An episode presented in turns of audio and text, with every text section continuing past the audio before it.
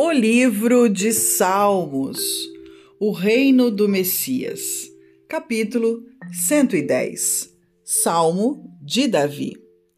Disse: O Senhor ao meu Senhor: Assenta-te à minha mão direita, até que ponha os teus inimigos por escabelo dos teus pés. O Senhor enviará o cetro da tua fortaleza desde Sião dizendo: Domina no meio dos teus inimigos. O teu povo será muito voluntário no dia do teu poder, nos ornamentos de santidade, desde a madre da alva. Tu tens o orvalho da tua mocidade. Jurou o Senhor e não se arrependerá.